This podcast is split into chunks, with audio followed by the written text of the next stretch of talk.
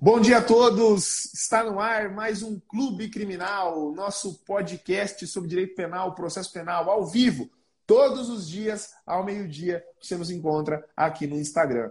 Todos os episódios você consegue encontrar gravado para depois dar um replay e ouvir enquanto você está na academia, ouvir quando você está em deslocamento até o fórum, para uma audiência na delegacia, no seu veículo, na hora que você quiser, lá no Spotify. Mais de 140 episódios do Clube Criminal. E a gente também está migrando o Clube Criminal em vídeo para o YouTube. Então você pode encontrar tanto no Spotify como no YouTube Clube Criminal. Mas eu te convido, para você que está escutando esse replay, a vir assistir todos os dias ao vivo, meio-dia, aqui no Instagram, porque aqui você pode participar com a gente, mandando mensagem, fazendo perguntas e etc. Beleza? O Clube Criminal é um dos vários eventos do Movimento Criminal na Prática. Movimento Criminal na Prática, se você não conhece, Movimento Criminal na Prática é formado por três pessoas. Por mim, Thiago Bunin, por João Ricardo Batista, o mestre do plenário que já fez júri do Oiapoque ao Chuí até na Lua, e por Rodrigo Alvarez, defensor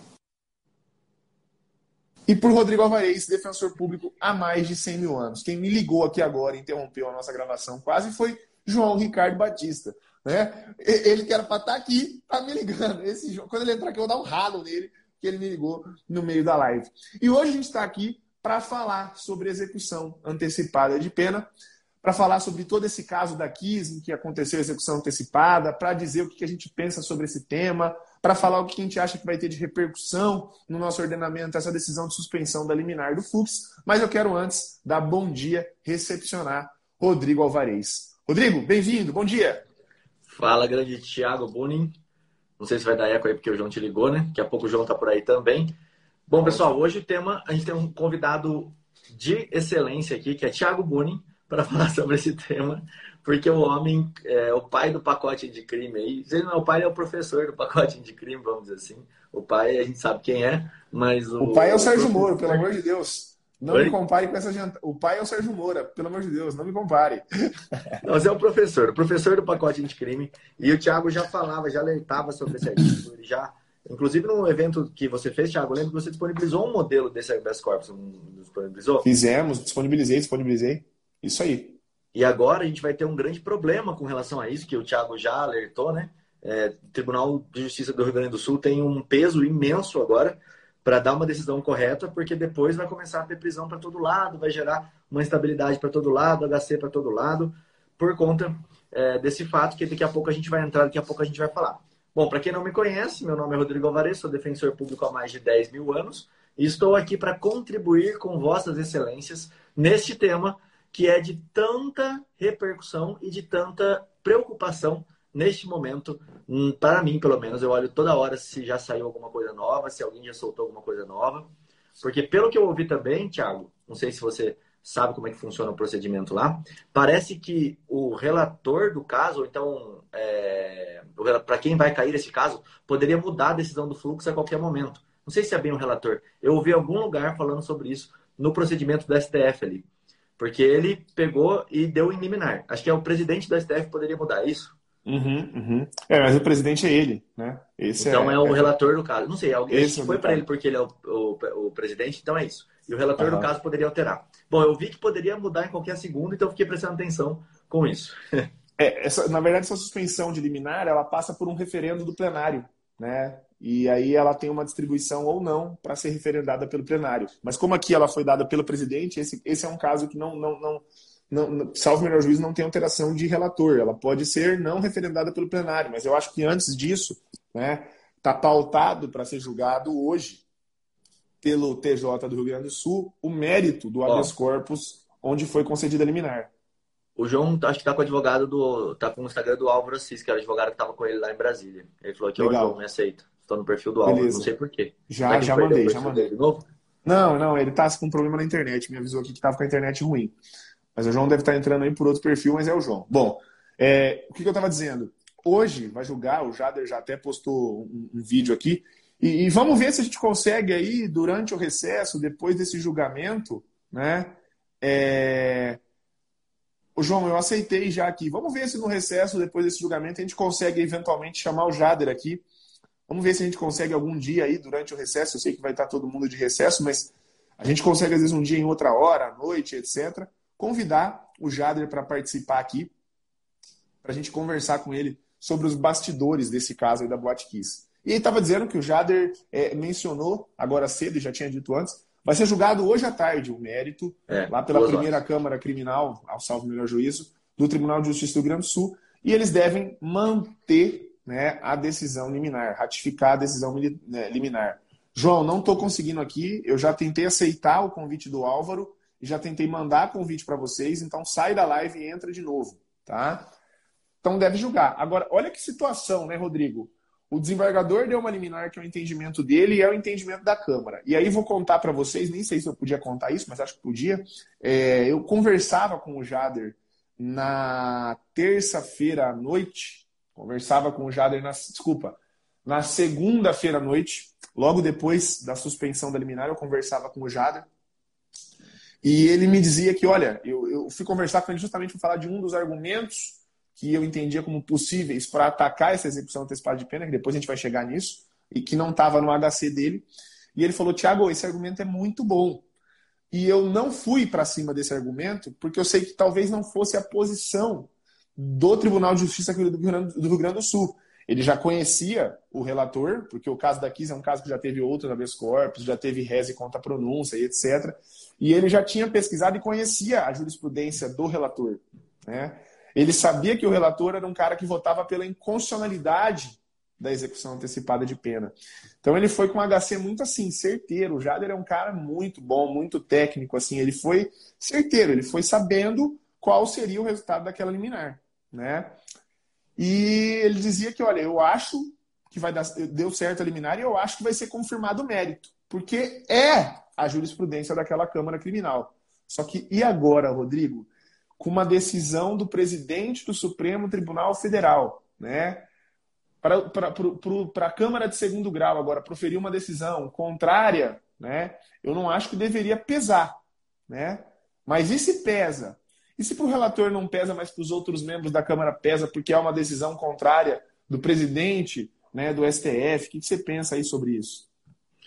Bom, eu acho que vai pesar, mas eu, eu espero ainda é, que, o ST, que o TJ do Rio Grande do Sul segure essa bronca aí um pouco mais, tá? Que ele mantenha é, os réus soltos aí, confirmando ali a liminar que eles já deram, né?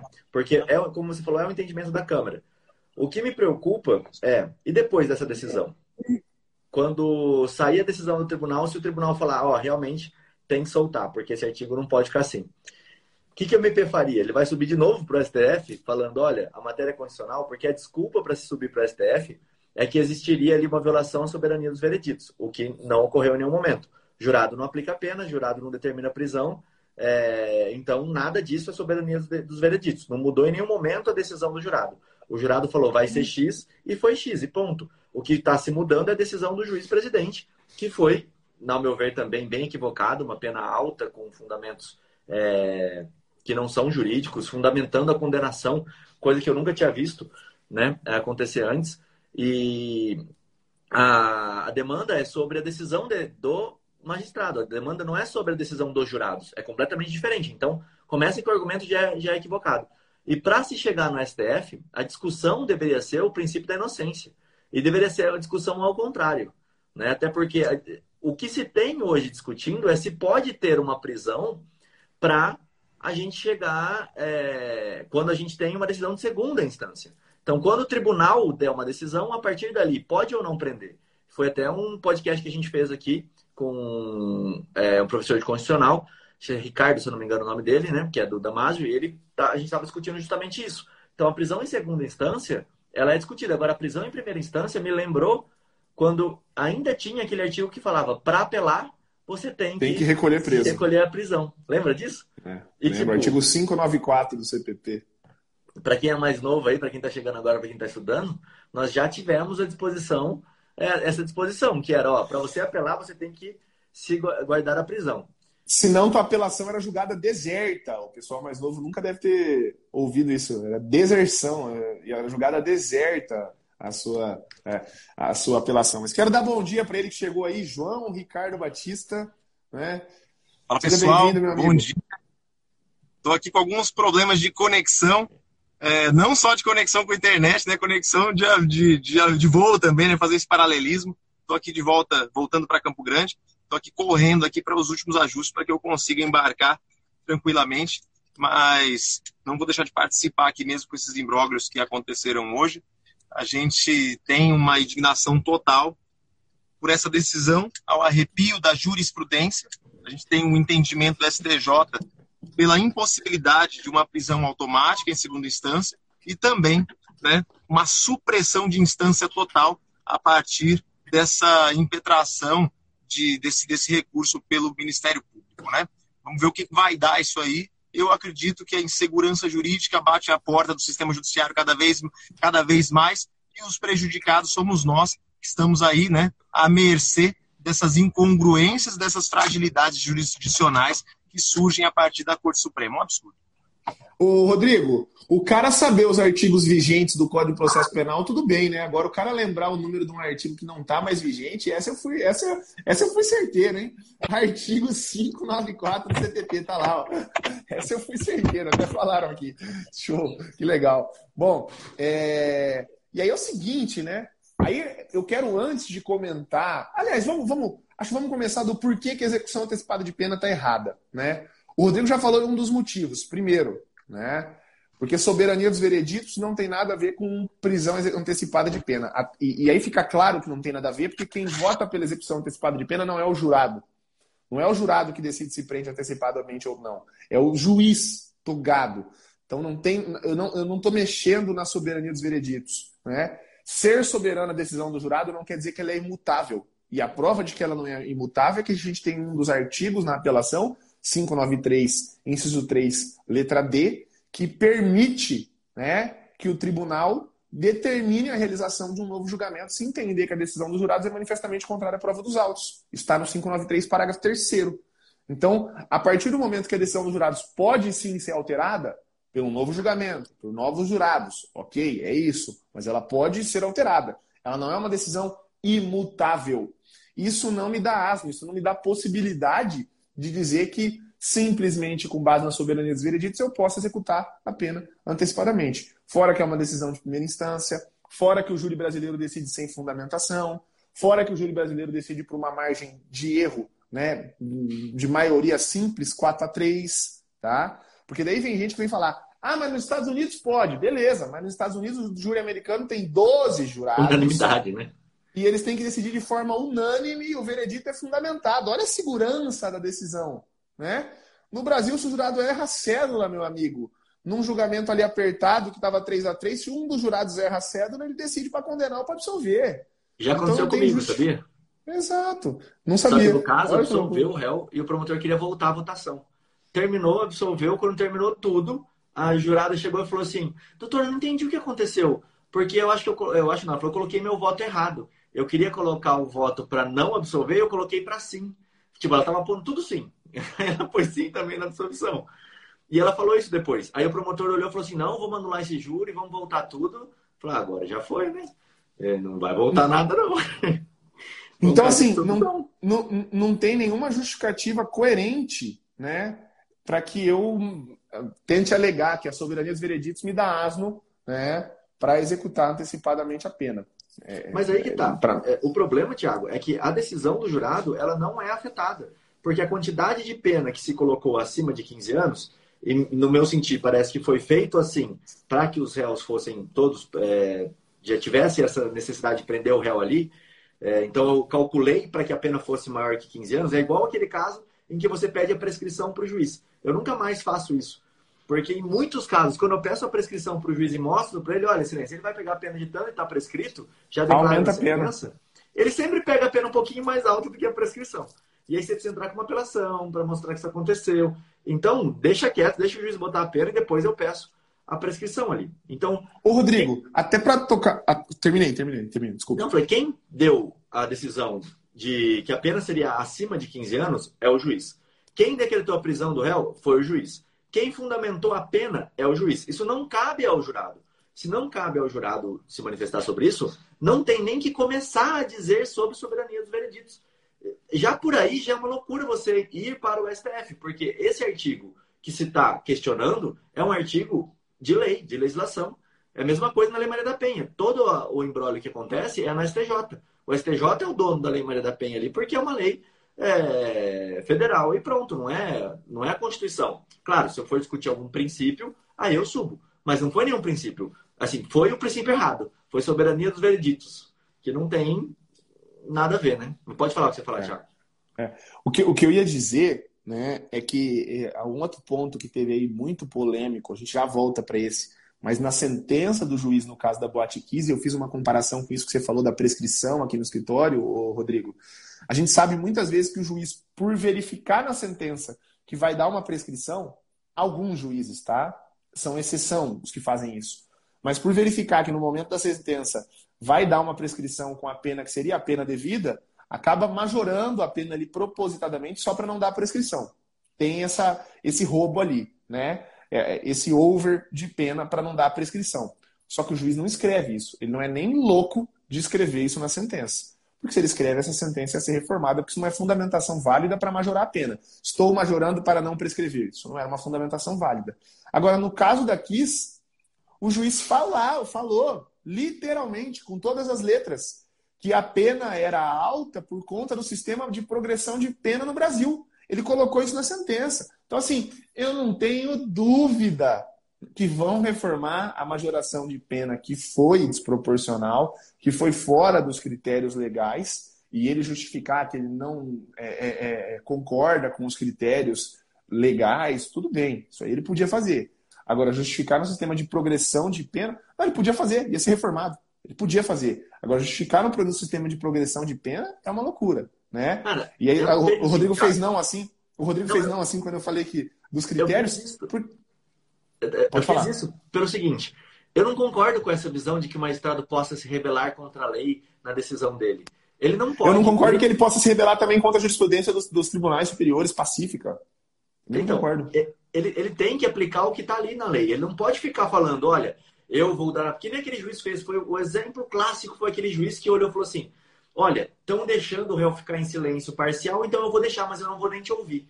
Cara, você não pode fazer isso. Você não está ali para colocar a sua impressão pessoal, a sua opinião sobre. Você está ali para cumprir o que está dentro da lei. Se você acha que a progressão de regime está equivocada, você pode fazer uma manifestação junto aos deputados para alterar a lei. Você pode uhum, propor um projeto de lei, arrecadar assinaturas e tentar alterar. Agora, na sua sentença, você falar que está errado, você não vai declarar a inconstitucionalidade dela, você não vai mudar a sentença ali na, na sua canetada. Então não adianta. Você tem que fundamentar a sua decisão de acordo com os critérios que estão na lei. E nada para além disso. Cara, você vê o, próprio Fux colocando assim: é um evento que causou um impacto internacional. Foda-se que causou impacto internacional. Cara, a lei tem que ser aplicada da mesma forma. Não é a notícia sair mais ou menos na mídia que vai alterar ou não a pena. Então quer dizer que se esse caso não fosse tão relevante não fosse é, fosse a mesma coisa, mas com 10 pessoas falecendo, você ia ter uma, uma ideia diferente? Não pode, é, não pode. Não é a quantidade de pessoas ali que determinou a quantidade de pessoas que faleceram e foi uma, uma tragédia gigantesca, claro, né? Tem a dor da família, por óbvio, mas essa, isso é fato de já se considerou um dolo penal, um dolo eventual por conta disso, que na minha visão é equivocado, mas também você teve um concurso formal de crimes. E o Ministério Público ainda falou, num dos textos que eu olhei, o que foi mais ridículo ainda, falando que, olha, a gente nem considerou o número de mortes, a gente deixou no crime formal. Como se fosse uma escolha do Ministério Público, não é uma escolha dele. É uma regra de aplicação. Não tem não, como, e como se tiver, material, não, tinha, é não tem como. Não tem como ser concurso material. Bizarro, isso, bizarro, completamente bizarro. Bom, é, então assim, para mim, a gente está conversado aqui já nesse primeiro assunto de que a execução antecipada de pena não se justifica pela soberania dos vereditos. O, o, próprio, o próprio Ministério Público né, é, fala na peça deles né, que, a despeito do. Da, da, da, a respeito da aceitação constitucional da localização da soberania dos vereditos. E por que, que eles usam isso? Da aceitação constitucional da localização da soberania dos vereditos. O que, que eles querem dizer com isso? Né? Eu explico isso lá no meu livro sobre a lei anticrime. A soberania dos vereditos, isso é bem legal, o Gilmar Mendes fala isso no livro Direito Constitucional dele. A soberania dos vereditos, ela, em outras constituições mais antigas do que a de 88, estava previsto lá nos artigos que fala do Poder Judiciário. Então, na Constituição de 1946, estava lá no artigo 90 e poucos, que falava do Poder Judiciário. Por quê? Porque naquela, naquela ocasião, naquela época, o legislador ainda tinha, o legislador constitucional, ainda tinha a compreensão de que a soberania dos vereditos era uma garantia dos jurados. Era uma garantia dos jurados enquanto membros né, do Poder Judiciário. Na Constituição de 1988, a soberania dos vereditos foi para o artigo 5 Quando ela vai para o artigo 5 o legislador constituinte, na Constituição cidadã, está dizendo a soberania dos vereditos é uma garantia do réu. Da mesma forma que eu não posso usar da progressão de regime para prejudicar, eu não posso usar, porque daí eu estou rasgando a Constituição, de uma garantia do réu, que é a soberania dos vereditos, para prender ele. Eu estou fazendo isso aí. Eu estou rasgando a Constituição quando eu uso de uma garantia do réu, como a soberania dos vereditos, para prender ele. Porque os jurados são soberanos, isso é uma garantia do réu. Isso é uma garantia de qualquer pessoa que pratica crime doloso contra a vida. Eu estou executando a pena antecipadamente. E, e aí, Tiago, interessante é que a discussão até outro dia era se o Ministério Público poderia recorrer no caso de absolvição dos jurados. Né? Porque aí não vale o princípio da soberania dos vereditos, né? Tipo, aí tudo bem, aí eu posso reformar a sentença. Se o jurado absolveu o réu sem tese absolutória, sem nada, por clemência, porque ele quis, sei lá. Não, aí o Ministério Público pode recorrer, porque nesse caso não tem a soberania dos vereditos. Fica meio maluco o negócio, né? É, e olha só ao, ao que ponto chegamos. A discussão era se a soberania dos vereditos poderia impedir que o Ministério Público, e não a defesa, fizesse um recurso. E durante esse julgamento da Boate Kiss, enquanto eu assisti, pelo menos, cara, o que se atacou a plenitude de defesa foi incrível. Nós temos que parar de dar plenitude de defesa. Era isso que se falava o tempo todo. O juiz falava isso e eu gostei da atuação dele de mediar todas as situações para tentar não, ser, não ter um juiz anulado lá na frente. Mas houve momentos, e principalmente na sentença, que ele demonstrou toda a, a, a imparcialidade dele. Né? Mostrou que ele tinha, um, na verdade, toda a parcialidade dele. Mostrou que ele tinha um lado ali, que ele escolheu um lado. Porque críticas à plenitude de defesa foram feitas aos montes, né? Olha, por que, que você. É, a plenitude de defesa não pode permitir tudo, a plenitude de defesa não pode ser plena. Então, não processe, é simples. É, não tem como você oferecer isso. Até a questão que o Jader levantou, que no final das contas foi algo meio que estranho, né? O Conselho Nacional de Justiça deu uma decisão meia-noite, absolvendo, arquivando o inquérito. Tipo, isso foi o Conselho Nacional do o CNMP, né? O Conselho Nacional do Ministério Público, né? É, dá uma decisão meia-noite dar uma decisão meia-noite, né? nem, nem seria regime de plantão, ali não, é, não, tava, não tinha acionado o regime de plantão normal, para arquivar né, o procedimento contra os dois promotores lá do júri. Né? É. E aí é... faz sentido o que o Jader fez.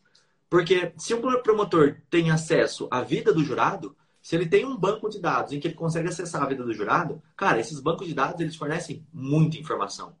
Eles fornecem pontos em que eu posso tocar ou não em que eu posso pesquisar ou não, que eu posso entender ou não.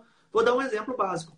A doutora Tatiana ela utilizou aquela carta psicografada. Na verdade, foi um livro que foi juntado ao processo, e uma vez juntado ao processo admitido e ninguém falando, olha, isso não pode ser juntado, eu acredito que possa ser usado livremente por qualquer uma das duas partes.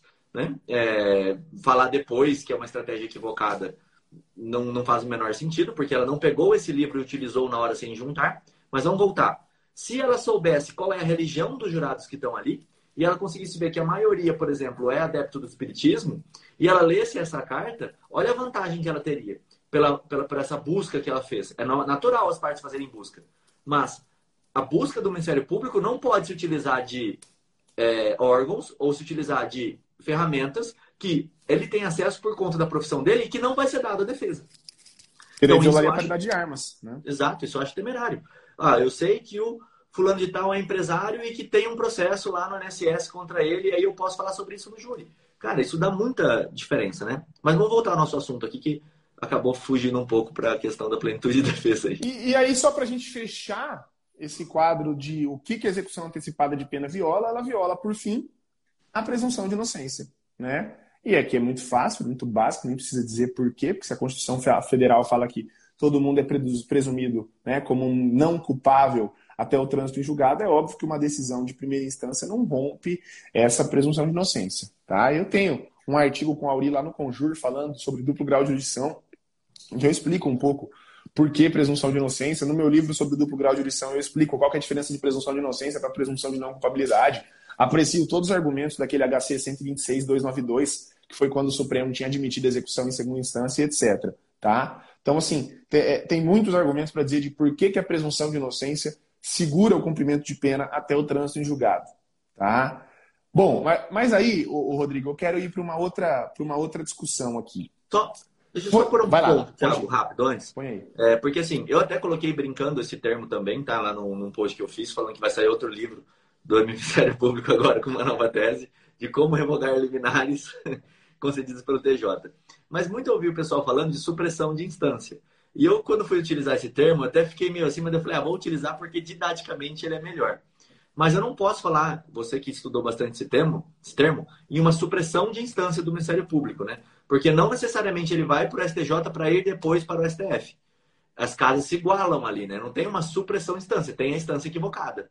Eu entrei numa instância errada. Ou você acha que tem uma supressão de instância? Eu entendo que tem uma supressão de instância, o Rodrigo. Por exemplo, no mesmo limite da interpretação, não que a gente concorde, mas no mesmo limite da interpretação, por exemplo, da súmula 691 do Supremo Tribunal Federal, porque a decisão ali era monocrática, teve até alguém que colocou a súmula 691, a decisão era monocrática, se eu tenho um entendimento do STJ e de algumas turmas do Supremo, e, por exemplo, a turma que o Fux fazia parte, né, que era a primeira turma, que não cabe um recurso, eu não posso subir para a instância superior se não está esgotada a instância inferior. E com uma decisão monocrática eu não esgoto. A instância do Tribunal de Justiça do Rio Grande do Sul só estaria esgotada hoje, depois não, do julgamento sim. colegiado. Né? Tá, mas STF então, assim, e STJ não, não seria uma supressão no sentido de STF e STJ. Seria uma supressão em sentido de em TJ habeas corpus, Em habeas corpus seria. Em habeas corpus seria. Por que, que em habeas corpus seria? Porque se eu tivesse um julgamento de uma apelação, o julgamento de uma apelação na segunda instância, ele pode me dar é, possibilidades de subir para o STJ ou para o STF ou para as duas simultaneamente, tá? Agora, num HC, a instância recursal necessariamente é o STJ, necessariamente. Só que aí tem um detalhe. HC, depois de uma decisão em HC, teoricamente não caberia nem recurso ao Ministério Público. Porque o recurso que cabe contra a decisão em HC é o RHC, ou ROC, né? que está previsto ou no 102 ou no 105 da Constituição Federal, que é recurso contra a decisão que denega um HC.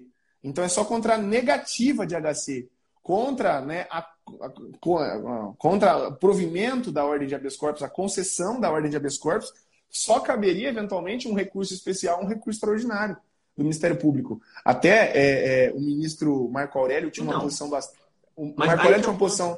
O Marco Aurélio tinha uma posição muito interessante, que ele entendia que não cabia agravo regimental em HC para o MP. Se dava uma decisão monocrática, e no Supremo tinha muito isso, concessão de HC monocrático, né? No STJ uhum. também tem muito, concessão monocrática da ordem. Em vez de dar liminar, já concede monocraticamente a ordem. A MP entrava com agravo regimental. O Marco Aurélio sempre votava pelo não conhecimento do agravo regimental. Ele falava, ó, numa ação que é exclusiva da defesa, o Ministério Público não pode recorrer em prejuízo do réu. Era uma posição bastante interessante do ministro Marco Aurélio que eu concordava. Fala, Rodrigo, desculpa. Não, então, estou dizendo isso. Se eu estou olhando pelo enfoque da, da, acusação, como é que eu vou falar em supressão de instância se o que me sobraria seria um recurso especial extraordinário? Aí vai depender da temática, entendeu? Esse é, é sim, o Ministério sim. Público não vai poder entrar com HC para ter esse caminho sim, todo dependeria da temática. E, e, de forma completamente excepcional, né? Acabei aqui um recurso especial extraordinário. Porque, vamos dizer,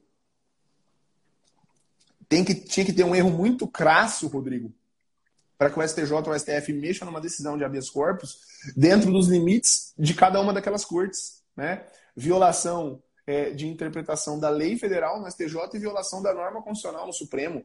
É, habeas corpus é sempre ter um fundo, sempre tem um fundo fático. Ele sempre tem um fundo com revaloração né, das circunstâncias fáticas daquele caso. Então, isso é bastante interessante também. Agora, podemos avançar? Porque, assim, o que mais me intriga é o seguinte, Rodrigo, e eu falei isso no meu Instagram. Quando, quando o ministro Luiz Fux, sentado na cadeira de presidente do Supremo Tribunal Federal, né, maior, maior autoridade do Poder Judiciário brasileiro, que pode muito, mas não pode tudo. Pode muito, mas não pode tudo. Né? Quando o ministro Luiz Fux, sentado na cadeira de presidente do Supremo Tribunal Federal, profere decisões como essa, não deveria, não deveria. Mas ele acaba criando jurisprudência para todo o país. Ele acaba criando jurisprudência para todo o país. Pode ver, gente. Quando você pede hoje o relaxamento de prisão de algum cliente, porque ela não foi revisada no prazo de 90 dias, porque não foi aplicada, está vigente, né? Aquilo que está previsto no artigo 316, parágrafo único. E olha só, gozado, né? O FUX fundamenta a execução antecipada no 492. O Rodrigo falou muito bem disso. Ele fala toda hora no 492, do 492, do 492, do 492, do 492. Agora, quando caiu o caso do André do Rap lá na mão dele, que o 316, parágrafo único, também está vigente e fala que se a prisão preventiva não for revisada no prazo de 90 dias, ela é ilegal. E aí é pior, porque daí a batata quente na mão dele é norma constitucional. A Constituição, no 565, fala que a prisão ilegal deve ser imediatamente relaxada. A prisão ilegal deve ser imediatamente relaxada. Então, 316, parágrafo único, fala: em 90 dias, se não for revisada, torna-se ilegal. Eu vou para a Constituição, a prisão ilegal tem que ser imediatamente relaxada. Pronto. Uma criança entende isso né? E ele falou que não gerava automaticamente o relaxamento da prisão, no caso do André do Rap. E aí, no caso do André do Rap, a ideia é a mesma, isso que é o mais maluco. A ideia é falar assim, não, pera, porque esse dispositivo que criaram acabaram, acabou colocando o André do Rap na rua. Então, esse dispositivo não pode valer. A, a ideia é que você não olha mais para o direito, mas olha para a pessoa. Isso é muito errado, isso é muito errado. Eu não sei em que nível que eu posso classificar, mas você está olhando sempre para a pessoa. Ou você está olhando é, não para o que foi feito naquele ato, para a culpa daquela. Aí olhar para a pessoa para falar da culpa dela em específico. Mas você acaba olhando para ou quem eu sou na minha vida, ou você acaba olhando para a consequência do que eu fiz. Que nenhum dos dois poderia balizar ali o que foi balizado. Né? É, isso é o mais é. grave, né? É, eu, eu, era muito, eu sou muito fã dele, né? Tô até falando já mais uma vez dele, mas o ministro Marco Aurélio também tinha uma frase que processo não tinha capa, processo tinha conteúdo. Processo não tinha capa, processo tinha conteúdo. E o caso do André do Rap, o caso da Boate Kiss, são casos típicos de processos que tem capa. E quando tem capa, acontece isso aí que o pessoal está comentando em vários, em vários comentários aqui na live. Direito penal, né? Não é nem do autor, é do inimigo direito penal do inimigo, processo penal do inimigo. Eu instauro naquele, naquela ideia né, é, é, de. Agora o nome, né? Aí sacanagem. Aí o nome me faltou. Mas na crítica do Zafaroni. Né, Velocidade do direito na, penal? Não, não. Na crítica que o Zafaroni fala, é o direito penal do inimigo que foi proposto por. Ah, vou ter que socorrer o Google. Jacobs. Jacobs, caramba. Na crítica do Zafaroni ao Jacobs, né? ele deixa muito claro que o que, que é uma instauração de direito penal do inimigo? É eu criar normas excepcionais para tratativas de determinados casos, ou por conta do crime que foi praticado, ou por conta da pessoa que está sendo ali julgada, se é o direito penal do inimigo. Quando o Jacobs pensou naquilo, pensou naquilo olhando para os crimes de terrorismo. Né? Hoje a gente sabe que o inimigo do direito penal, o novo inimigo, são os crimes de colarinho branco, são os crimes de repercussão social e etc. Agora, o que, que eu tava. Violência doméstica. Aí o que, que eu estava dizendo, né? Aí eu fico sentado na cadeira de, do Supremo Tribunal Federal e ele dá aquela decisão do André do Rep. Hoje, qualquer caso que você for pedir no teu escritório, a revisão da prisão preventiva ou o relaxamento, que ela não foi revisada em 90 dias, vão citar a decisão do Supremo lá no caso do Fux. Vão citar essa decisão do Supremo no caso do Fux. Né? Então ele criou uma jurisprudência para todo o país. E aí qual que é o meu medo? Era isso que eu estava dizendo. Que ele cria uma jurisprudência para esse 492. A gente sabe que em vários tribunais do júri em várias comarcas do país. Aqui em Campo Grande, por exemplo, até onde eu tenho conhecimento, os dois magistrados não estavam decretando execução imediata de pena. Tem muita decisão do STJ para eles fundamentarem e tem também decisões do Supremo Tribunal Federal para eles fundamentarem o porquê que não estavam aplicando o 492. Não é, não é, não é, não é o juiz desrespeitando a lei, não é. Tem muita decisão do Superior Tribunal de Justiça e do STF nesse sentido. É a lei que desrespeita a Constituição. O juiz, quando não prende antecipadamente, depois de uma condenação no júri por mais de 15 anos, ele não está desrespeitando a lei, ele está respeitando algo que fica acima da lei, que é a Constituição Federal. Tá? Então, os juízes aqui de Campo Grande não faziam isso. Só que agora, será que não tinha alguns magistrados que talvez não faziam, porque sabiam que a decisão ia ser reformada no, no STJ ou no tribunal, e aí agora vão se sentir né, com guarida, com respaldo para determinar a execução antecipada de pena, porque possuem para fundamentar isso uma decisão do presidente do Supremo Tribunal Federal? E mais, será, Rodrigo, que quando a defesa entrar com HC preventivo, e muitos advogados já vinham fazendo isso, e ganharem a liminar, os ministérios públicos não vão estar aparelhados para entrar com pedido de suspensão de liminar no Supremo Tribunal Federal? Né? Então, é, assim. Imagina é, a enxurrada que não vai ser isso, né? Eu até brincava é, no outro grupo meu lá, falando assim: ó, o que a gente deveria fazer é, é um movimento, eu estava falando no grupo de defensores, para todo mundo que tiver uma liminar não provida, fazer um, o, o oposto, né? Entrar um pedido no STF para que conceda liminar com base em algum requisito constitucional. Imagina a chuva que não ia cair no colo do Fux, chegando, tipo, sei lá, 5 mil processos ao mesmo tempo para ele julgar, em vez de suspensão de liminar, mas da suspensão da decisão de não concessão da liminar. Mas, Tiago, entrando num ponto, não sei se você chegou a estudar isso, eu confesso que não, que eu nem sabia, na verdade, desse instrumento aí que ele utilizou, que parece que é um instrumento do civil, né? Que o Ministério é, Público utilizou. A, a, suspensão de liminar, ela é toda a previsão dela ali bebe da água do Código de Processo Civil.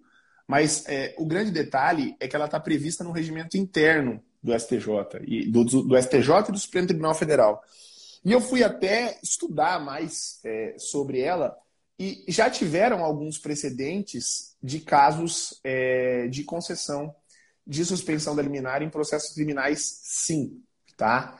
E aí até um caso interessante, e que é citado pelo Ministério Público, porque foi caso lá no Rio Grande do Sul. No Rio Grande do Sul, Rodrigo, a gente sabe que o Rio Grande do Sul tem um direito muito progressista, né, tem interpretações garantistas, o tribunal é muito bom. Alguns juízes começaram e até a, a, a esposa, a namorada do Jader, eu sei que é juíza e lembro do Jader postar uma foto disso. Ela presidia ou preside ainda o tribunal do júri de alguma comarca lá e ela reorganizou a composição cênica do tribunal do júri, tirando o Ministério Público do lado do juiz e colocando o Ministério Público e a defesa abaixo. Porque a gente sabe que essa composição cênica do tribunal do júri, ela afeta no olhar dos jurados. O jurado que é leigo, ele olha para o juiz e ele vê do lado do juiz sentado um promotor de justiça. Ele pensa: aqueles dois são o Estado. Naqueles dois eu posso confiar. Talvez eu não possa dar tanta credibilidade, isso que eu estou falando que pode passar na cabeça de alguns jurados. Para aquele ali que está sentado atrás do réu. Ele vem depois do réu, que é o advogado ou o defensor público. Né?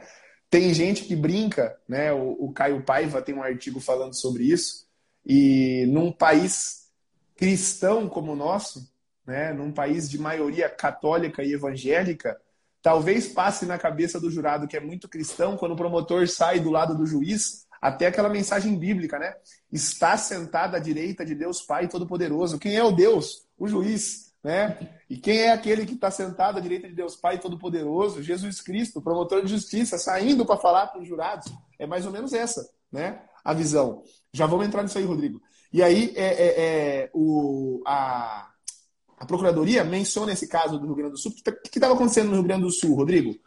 O, os juízes moveram as cadeiras e alguns defensores públicos estavam pedindo isso para o juiz. Ó, tira. A Defensoria Pública postou no site da Defensoria Pública uma estratégia, um plano estratégico para que todos os defensores, olha só, para que todos os defensores peticionassem para o juiz pedindo para mudar a organização das cadeiras no tribunal do júri. Se o juiz indeferia, a Defensoria Pública entrava com HC. E o tribunal, alguns desembargadores, majoritariamente, a maioria deles, estava concedendo HC, a liminar, e suspendia o júri se o juiz não fosse reorganizar as cadeiras.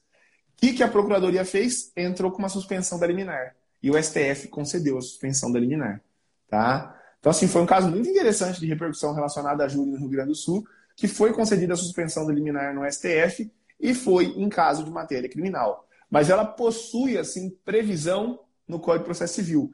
Eu não, não sei se dá para falar que ela é uma medida civil, porque tem precedentes admitindo, né? É, e ela não fala suspensão de liminar apenas em casos cíveis. Né? Então, é, de fato, ela é possível? Ela é. Mas é um detalhe: quando ela é possível? Né? Quando tem um interesse público, quando viola né, matéria constitucional para o Supremo poder apreciar, e não era o caso. Porque o Rodrigo estava mostrando aí qual que foi o interesse público né, que o Fux fundamentou. Né? O Rodrigo então, mostrou aí. Né? Confunde-se interesse público com repercussão, que não tem nada a ver uma coisa com outra. Olha, a repercussão foi internacional, por isso existe o interesse público. Não, não é por isso que existe o interesse público. É diferente. O que eu estava mostrando da decisão dele foi o parágrafo que mais me chamou a atenção, é que ele fala com todas as letras, ó, ao impedir a imediata execução da pena imposta pelo tribunal do júri, ao arrepio da lei da jurisprudência. Se é o arrepio da lei da jurisprudência, ele não pode falar sobre isso, porque não é o arrepio do soberania dos vereditos. ele inventa algo sobre a soberania dos vereditos, mas ele não tem como entrar que o que está em debate é o artigo de, do Código de Processo Penal, que foi alterado pelo, é, pelo Fux. Aqui, ó, ele fala aqui, ó. Soma-se esse ponto a elevada culpabilidade em concreto dos réus, conforme reconhecida pela sentença condenatória, tendo em vista os eventos pelos quais eles foram responsabilizados. O evento pelo qual ele foi responsabilizado, tipo, isso é muito louco. Internacionalmente conhecido. Isso não é ordem pública, né? É, altíssima reprovabilidade social das condutas dos réus. Mas como assim? Tipo, isso não pode. Se você coloca isso na sentença, a sentença do juiz é reformada. Se o juiz coloca isso como culpabilidade elevada, olha, é, o réu morreu e tinha a vítima morreu e tinha 18 anos, então tem uma elevada culpabilidade. Não, matar alguém é isso, é você tirar o resto que a vida da pessoa, que a pessoa tem de vida. Não tem uma como o juiz mensurar isso de quanto a pessoa iria viver, uma expectativa de vida média, porque essa já é a consequência do crime. Tipo falar, olha, o roubo causou muito medo na vítima. Sim, ele é um roubo, é por isso que ele é definido assim, é por isso que a pena está lá para entrar nesse aspecto, né, nesse tanto né, de pena. E aí, Tiago, vamos entrar agora no tema final aqui, que é essa disposição do pacote anticrime. O que, você tem a dizer sobre ela? É, só, só se a gente fosse fazer um pensamento assim, né? Só se vocês fossem pensar no porquê dessa execução antecipada no tribunal do júri e principalmente vinculada a essa pena de 15 anos. Porque se fosse baseado na, na, na soberania dos hereditos, fosse em todos os casos. Se o tribunal do júri condenasse por pena de quatro anos numa tentativa de homicídio simples, tinha que ter execução imediata de pena, porque a soberania dos hereditos é a mesma. Por que basear em 15 anos? E aí é, é muito interessante, o Lênio Streck, salvo o melhor juízo, foi um dos primeiros a falar isso, e eu falo isso no meu livro também, citando o Lênin, obviamente, né? que a gente tem condenações com penas maiores no nosso ordenamento jurídico que não tem execução antecipada de pena. Por exemplo, né, a extorsão é, com resultado morte, a extorsão mediante sequestro com resultado morte, o latrocínio, né, que as penas começam ali, a mínima em 15 anos, a, na extorsão com resultado morte, a mínima acho que com 20 anos, de 20 a 30. São penas maiores que a do homicídio qualificado, que é de 12 a 30. A mínima começa maior, né? E nem por isso tem uma execução antecipada de pena. Então, fundamentar a quantidade de pena é dar asno para o juiz querer aumentar a pena, majorar a pena, prejudicando o réu já uma vez e prejudicando de novo. Porque está aumentando a pena para superar 15 anos para poder prender o cara antecipadamente. Fala, é, é, é, Rodrigo, o que, que você queria mencionar sobre a, a exposição de motivos do pacote de crime? Cortou. Fala o que você queria dizer sobre a exposição Cortou, de motivos Thiago, no pacote. Voltou a me ouvir? Tá me ouvindo agora? Não. Agora Não era do, da exposição de motivos, não. Eu estava olhando aqui as, as, as, o, que, o que ele pontua sobre isso, né? É, sobre a soberania dos vereditos aqui. E aí é engraçado, porque ele fala que, é, que não pode se mexer na soberania dos vereditos, porque uma vez que ele condenou, é do interesse do Estado fazer a execução da pena. Tipo, cara, esse é um argumento bizarro, né? Porque ele fala Gente, que não é... pode discutir fatos é, e é, os fundamentos da decisão do jurado. Eu vou pegar a parte que ele fala isso. O Auri, o Auri é um grande crítico do Fux, né? E eu tenho me tornado também. O Fux é um civilista. E um grande processualista civil, ao que me consta. Eu entendo muito pouco de processo civil. Mas no que entendo, é, verifico que o Fux é um cara muito respeitado no processo civil. tá? Mas ele não entende nada de processo penal. E ele tenta aplicar a lógica do processo civil ao processo penal, e isso é uma bizarrice, isso é uma loucura. Desde que ele assumiu a cadeira do Supremo Tribunal Federal, três coisas para eu te lembrar que ele já fez. Três. Primeiro, tá? Foi uma das primeiras medidas dele, eu comentei isso no meu Instagram. Ele tirou das turmas a competência para ação penal originária e voltou para o plenário. Qual que é o problema com isso? Tá? Eu não tenho duplo grau de jurisdição. Isso viola duplo grau de jurisdição. Porque se os processos que começam no STF, de quem tem prerrogativa de foro, já começa no plenário, para quem que eu vou recorrer depois? Tá? Até cabe embargos infringentes. Mas para caber embargos infringentes contra a decisão do plenário, eu tenho que ter quatro votos divergentes, né? E, a, e, e o embargos infringentes ia para o próprio plenário. Então não muda os jogadores, não aumenta o número de jogadores, não é um órgão superior, é o próprio órgão. Né? O que, que me garante? É como se fosse um embargo de declaração. O que, que me garante que vão alterar a decisão? A primeira providência do Fux foi essa tirou as ações penais que desde o mensalão, né, depois do mensalão isso foi alterado, porque no mensalão teve esse problema, desde o mensalão as ações penais de competência originária eram das turmas para garantir o duplo grau de jurisdição no plenário.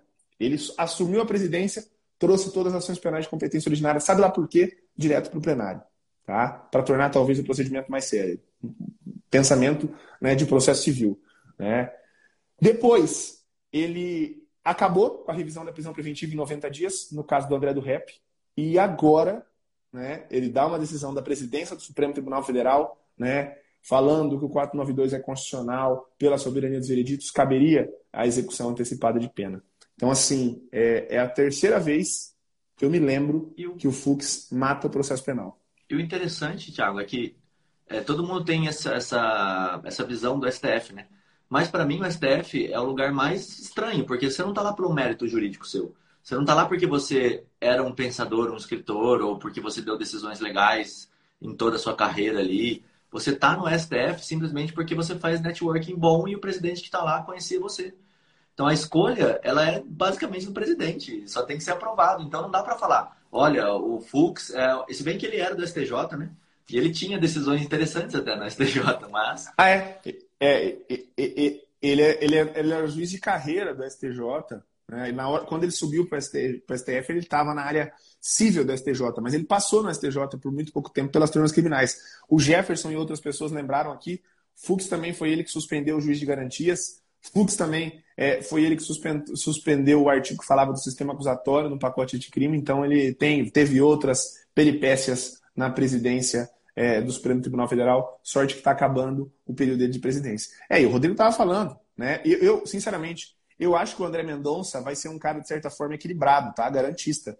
Mas é estranho alguém se tornar é, ministro do Supremo Tribunal Federal pelo requisito de ser terrivelmente evangélico. Não tenho nada contra o sujeito ser religioso, ser católico, ser evangélico, é, é, é ter alguma religião de é, é, origem africana, não tem problema nenhum. Não tem problema nenhum. Né? O problema é ser esse o requisito. Teve muita gente que falou: ah, qual que é o problema né, de no Brasil, que tem maioria cristã, a gente ter um ministro que é evangélico? Pode ter um ministro é, que não tem nenhuma crença, pode ter um ministro é, é, é que é. Fugiu a palavra, Rodrigo? Me ajuda. Laico, não, laico não, né? É, fugiu a palavra. Ateu. Pode ter um ministro ateu e não pode ter um ministro evangélico? Pode ter um ministro evangélico. Pode até ter um ministro terrivelmente evangélico. Só não pode ser esse o fundamento para ele virar ministro do Supremo Tribunal Federal. Não, ser pode... terrivelmente evangélico. Né? Porque é a escolha do presidente, então. Não deveria, né? Então, desculpa, não deveria, né? Não deveria ser esse o fundamento. Exato. Não deveria ser esse o fundamento. Só né? queria chamar, para a gente terminar aqui, Tiago, atenção para esse ponto aqui da sentença que ele, que ele colocou, dessa decisão, na verdade, dele, que ele fala assim: é, a execução da condenação pelo tribunal do júri independe do julgamento de apelação a qualquer outro recurso, não podendo, inclusive, o tribunal reapreciar fatos e provas quando da apreciação das futuras impugnações da sentença condenatória. Se ele não pode fazer isso, como é que ele pode, então, alterar uma votação que foi absolutória? Por exemplo, como é, que o tribunal aí, Rodrigo, pode... Aí está o erro, aí está o grande erro da decisão, que é marca de um processualista civil, que é marca de alguém que pensa no processo a partir da teoria geral né, do processo. Né? No direito civil é muito claro o que, é fato e o que, é prova. É muito claro no direito civil o que, é fato e o que, é prova. É, é, e o que, é lei. Por exemplo, numa relação contratual, o que, é fato, o que, é matéria probatória. O contrato, o papelzinho do contrato, o depoimento das partes. Né? E o que, é lei? É aquilo que está no Código Civil. É o que, que o Código Civil pensa sobre contrato. Isso é muito simples. Agora, no direito penal, o que, que é fato e o que, que é lei. A gente não consegue distinguir. E te comprovo isso com uma explicação muito rápida, Rodrigo. Como que é o nome do fato no direito penal? Fato típico. O que, que é o fato típico? É um fato que aconteceu no mundo, uma pessoa que bateu na outra, e esse fato ele se torna crime porque ele tem previsão legal. Ele tem previsão num tipo penal, lesão corporal.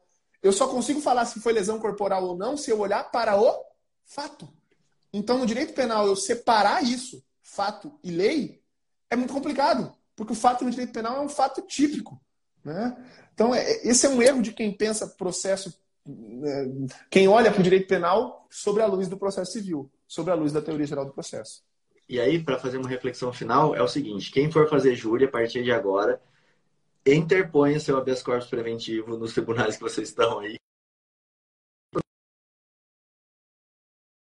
Não alterar, se isso não mudar, o, os tribunais comecem, os juízes comecem a prender todo mundo que tiver uma pena acima de 15 anos. Então já interponham o HC preventivo aí nos seus tribunais para vocês irem para o, tribunal já com esse HC preventivo na ponta do, dos dedos ali, se em caso de prisão vocês possam fazer isso, porque eu duvido muito que apesar de vocês conseguirem muitas liminares dessa para não prender naquele exato momento, duvido muito que o Ministério Público vai entrar com esse pedido aí toda vez, porque duvido muito que o Fux vai ficar decidindo isso em N casos. O que, foi, Thiago? Você e aí uma dica, uma dica para o pessoal tirar print, tá? Um dos argumentos mais fortes, e aí você foge do argumento de se é constitucional, se pode ou não, se está previsto pela soberania dos vereditos, é o seguinte: a própria lei no 492 fala execução de pena. Coloca aí, Rodrigo, na tela se conseguir execução de pena no 492. A própria lei fala no 492 execução de pena. Se é execução de pena, essa prisão é uma prisão penal. É matéria de direito penal e não de processo penal. Portanto, ela não poderia retroagir. E tem decisões nesse sentido em tribunais estaduais. Estou citando aí para vocês, para vocês baterem print. Qual artigo você quer? Decis... O 492. Do Mas... Tribunal de Justiça do Ceará, do Tribunal de Justiça né, do Amapá, do Tribunal de Justiça do Paraná. Né? Todos eles falando que não retroage a execução antecipada de pena do 492. Lá no inciso 1, na letra E, Rodrigo, o que, que fala lá no 492, inciso 1, letra E? Ele fala execução. Olha lá. Execução provisória das penas. Se é pena, é prisão penal, é direito penal, é regra de direito material e não de direito processual. Então se aplica aqui o artigo 2 do Código Penal. Não retroage em prejuízo do réu. Não podia retroagir para o caso da Kiss, que o fato foi em 2013. O pacote anticrime só veio em 23 de janeiro de 2020 a vigência dele. Só a partir de 23 de janeiro. Então, todo caso de júri que o fato aconteceu antes, o crime antes de 23 de janeiro de 2020, tá? Eu entendo que não seria possível retroagir. Esse é o entendimento de alguns tribunais já do nosso país tá? E é também o entendimento que eu defendo no meu livro, beleza? E é o mais correto, né? Como é que você vai é aplicar uma lei nova? Você vai mudar a regra do jogo de acordo com o freguês? É difícil. É isso aí. Bom, beleza, aí, Rodrigão? É isso aí, é isso aí. Obrigado, Michele. A Michele falou: Tiago teria que ser ministro. Vamos bombar aí a hashtag Tiago no Supremo. Hashtag Thiago no Supremo. Tô brincando, nem 35 anos eu tenho. Valeu, gente, valeu. Valeu, Thiago. Valeu, Rodrigo. Tchau, tchau. Valeu, gente. Até a próxima. Tchau, tchau. Bom recesso para todos, hein? Talvez a gente apareça aí amanhã. Ô, Rodrigo, vamos combinar uma live do recesso depois. Falou, tchau. Falou.